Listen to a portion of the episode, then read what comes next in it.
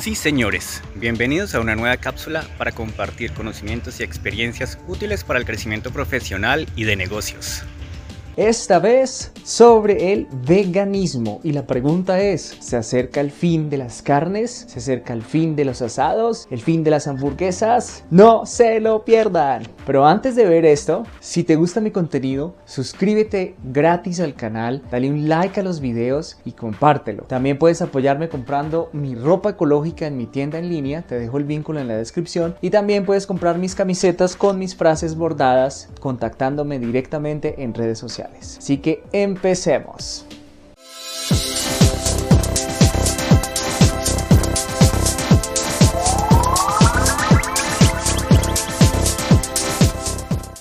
Este tema lo quise compartir a partir de mi experiencia personal tratando de volverme a la dieta vegetariana o vegana. En diciembre de 2019 vi un documental llamado The Game Changers, que en español lo tradujeron como Cambio Radical, publicado en Netflix. En ese documental presentaban las historias de varios deportistas que pasaron su dieta basada en proteína animal a proteína vegetal y experimentaron grandes cambios a favor de su salud física, mental e incluso sexual.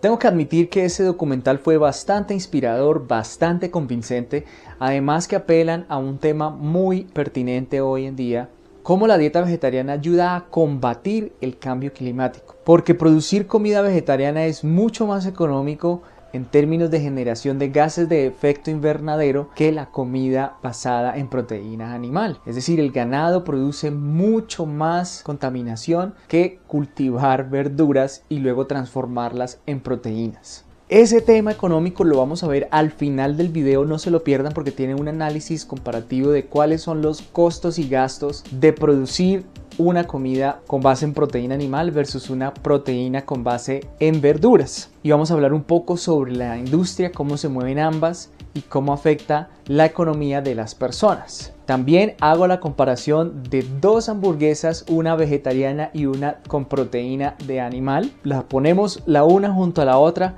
para comparar su textura, su sabor, su olor y ver qué tan factible es lo que algunas empresas dicen que se acerca el fin de las proteínas animales porque las proteínas vegetales son igual de ricas y mucho más beneficiosas. Eso lo vamos a ver al final, pero les voy a contar rápidamente la historia. Este tema me pareció interesante a partir de ese documental y empecé a hacer un cambio en mi dieta. A partir de diciembre de 2019 empecé a incorporar a mi dieta más verduras, dejé de comer carne de res, carne de pollo, carne de cerdo, pescado casi no como no me gusta, que tengo miedo a las espinas.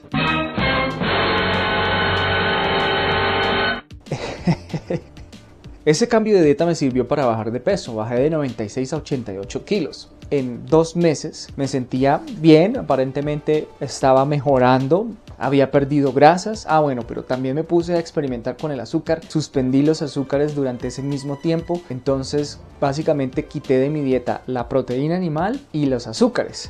Así que bajé 8 kilos y me sentía mucho más liviano, mucho más ligero, pero realmente yo no estaba experimentando esa mayor potencia en el ejercicio.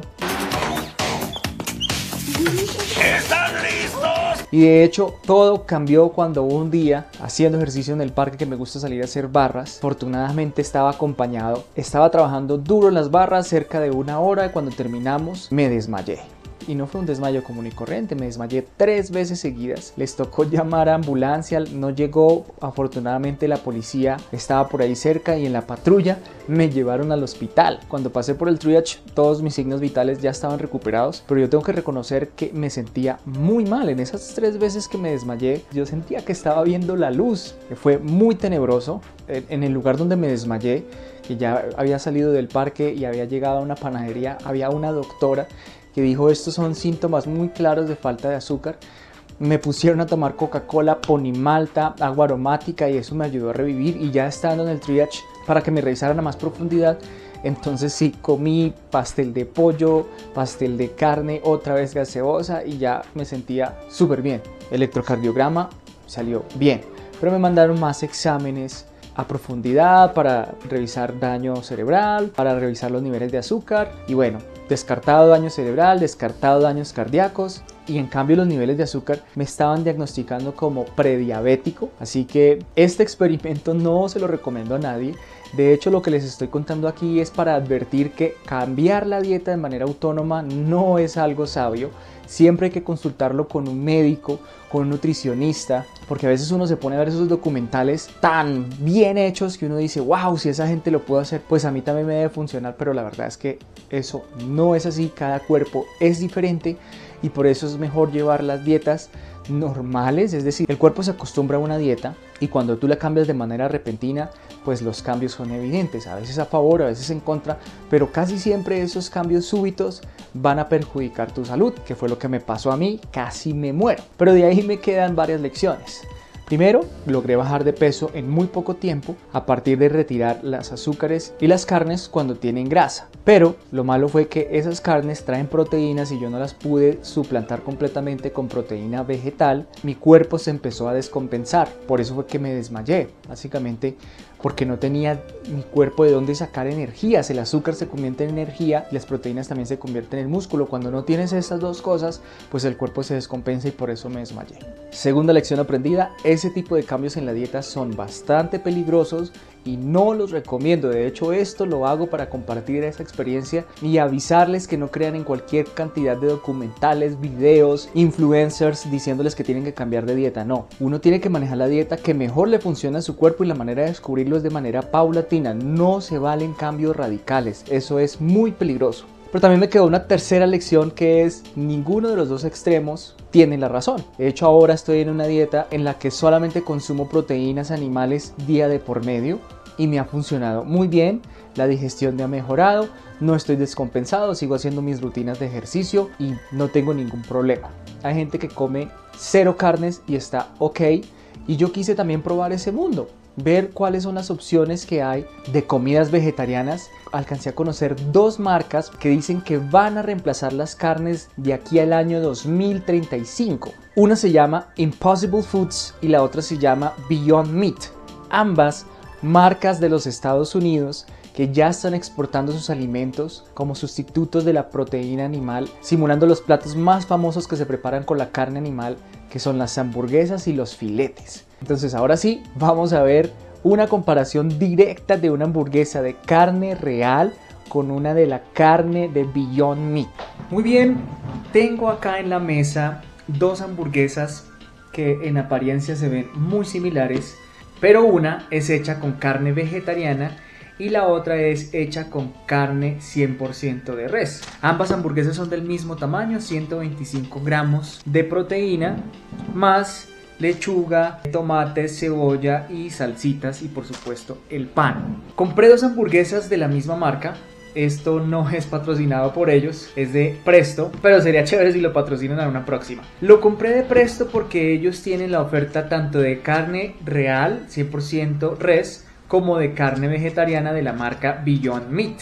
Así que quise hacer la prueba con Presto porque son las hamburguesas más similares del mismo productor colombiano, de la misma cocina colombiana. Y bueno, vamos a ver. Así a simple vista, pues el tamaño es igual, vienen empacadas igual, no tienen un label diferente, no dice si es vegetariana o no. Empecemos a destapar. Esta, hay una que viene con pan de ajonjolí y hay otra que viene con pan liso. Vamos a sacarla de las bolsitas. Lo primero que tengo que resaltar es que el precio es bastante diferente. La hamburguesa vegetariana vale 27.900 en un combo con papas y bebida y la hamburguesa de res vale 21.900 pesos. Bueno, a continuación tratemos de identificar por el olor.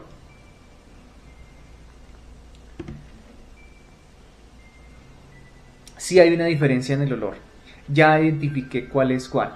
Vamos a ver por el color, a ver si ustedes pueden identificar cuál es la vegetariana la otra diferencia es que por ese precio la de carne tiene tocineta. Y aquí pues ya se hace evidente cuál es cuál, porque pues, uno no va a pedir una hamburguesa vegetariana con tocineta de carne de res, ¿no es cierto?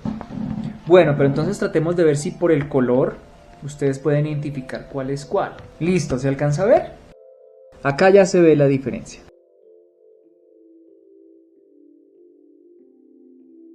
La carne real es un poquito más oscura cuando está bien asada y se ven los tejidos de la carne. En esta otra parece más una arepita no se ven tejidos, se ven son grumitos unidos y el color es un poco más rojiza, a pesar de que también se ve que está bien asada. Ahora tratemos de ver las diferencias en la textura y el sabor.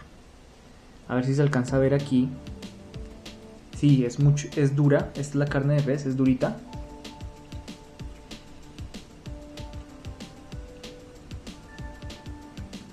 Es durita. Se siente también un poquito duro al tratar de separarla. Esta es la vegetariana. Mucho más blandita. Al intentar separarla es mucho más blandita. Y también mucho más suave al tacto. Se moldea más fácilmente. La verdad es que el sabor está muy buena. Es muy similar al sabor de la carne real. Me parece que tiene mm, como más aditamentos que la hacen más blandita, más suave, se disuelve más fácilmente en la boca que la carne de res.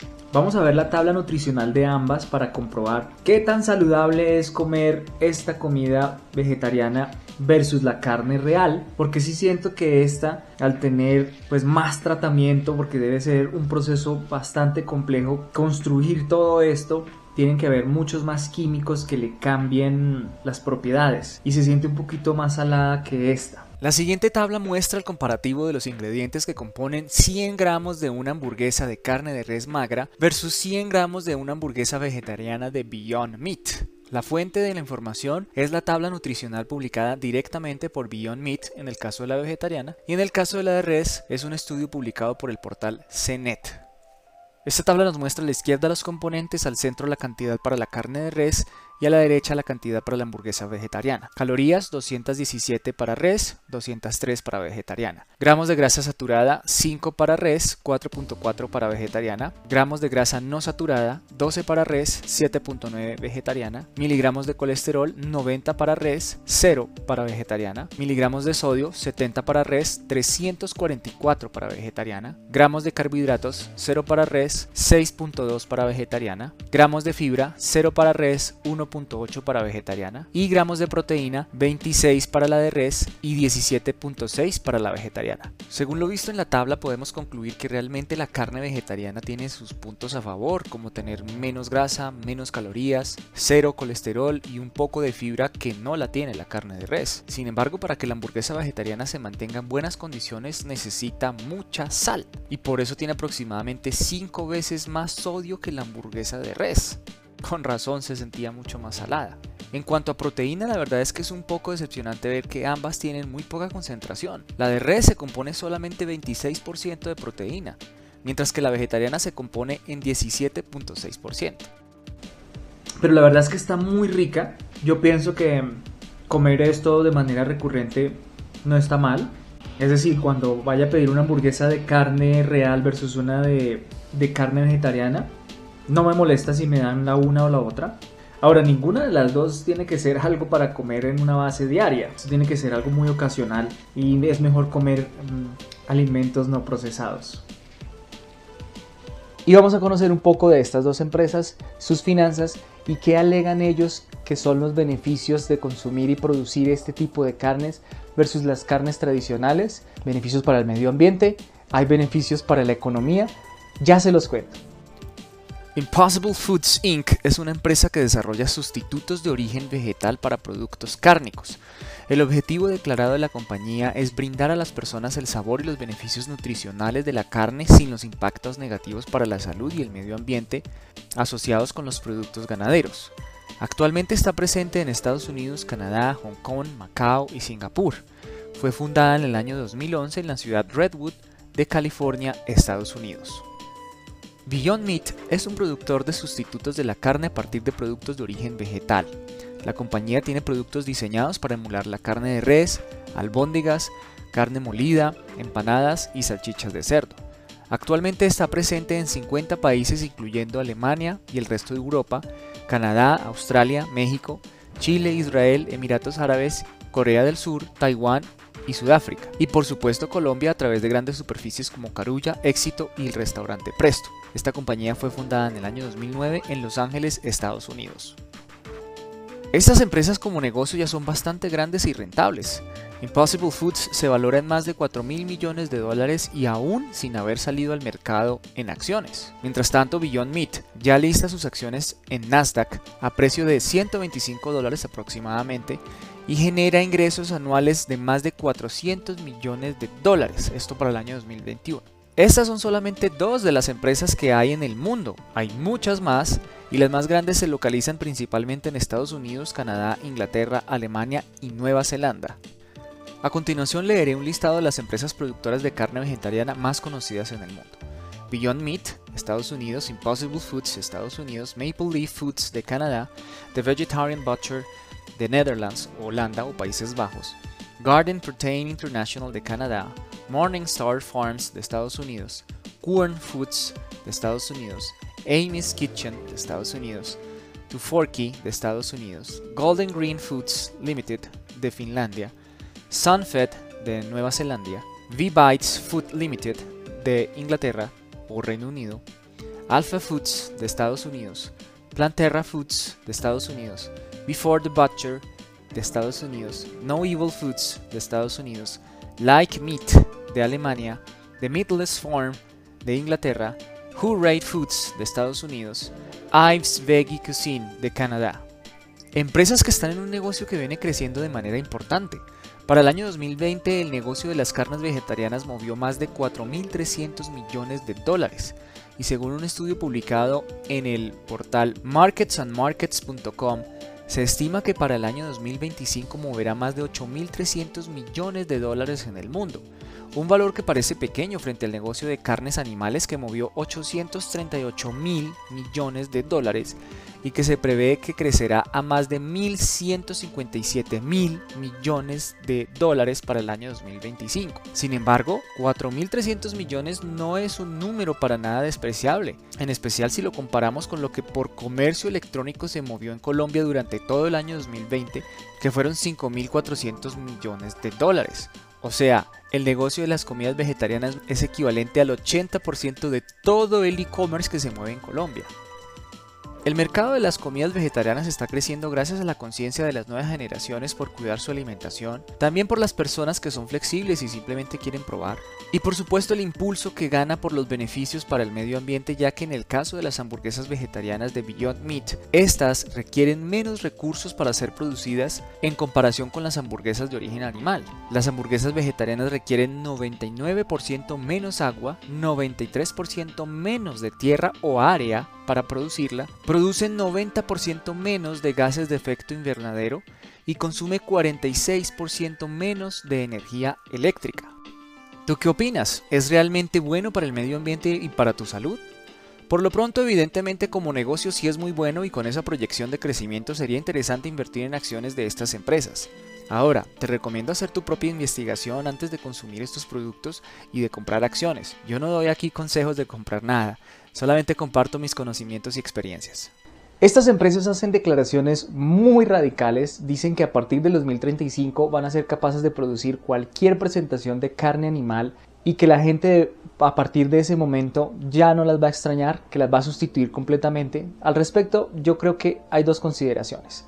La primera es que si bien esto es una mega tendencia, la comida vegetariana, porque en el mundo hay personas, hay empresas, hay establecimientos que están propendiendo por los derechos de los animales, por un menor consumo de comidas que al producirlas impacten el medio ambiente, como lo es el ganado. Esa megatendencia llegó para quedarse, pero veo muy difícil que vaya a sustituir la industria de proteína animal porque lleva muchos más años, siglos, fortaleciéndose, desarrollándose y en ese sentido las economías de escala favorecen a la producción de carne animal, así que esas economías de escala hoy no favorecen y eso significa pues que necesita tener mayores ingresos. Y segundo, algo todavía más difícil de cambiar es la cultura, porque aún sabiendo que producir este tipo de carnes es mucho más beneficioso para el medio ambiente, para el mundo, es muy difícil cambiar una cultura, porque esta cultura viene en varias escalas, viene la cultura del productor, del ganadero, del vaquero, de las personas que les gusta preparar diferentes platillos con las carnes reales, cuya preparación es muy diferente a una carne vegetariana,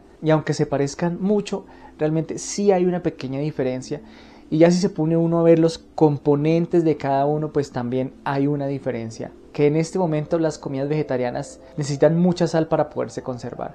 Así que son esos dos grandes factores, economías de escala y cultura, que son cosas muy difíciles de cambiar y que van a requerir no solamente una década como se lo están proponiendo, sino siglos si es que realmente llega a pasar, que se suplante completamente la carne real por la carne vegetariana. Muy bien, así llegamos al final de esta cápsula. Espero que les haya gustado, que hayan aprendido algo nuevo. Ustedes saben que a mí me gusta hacer viral el conocimiento.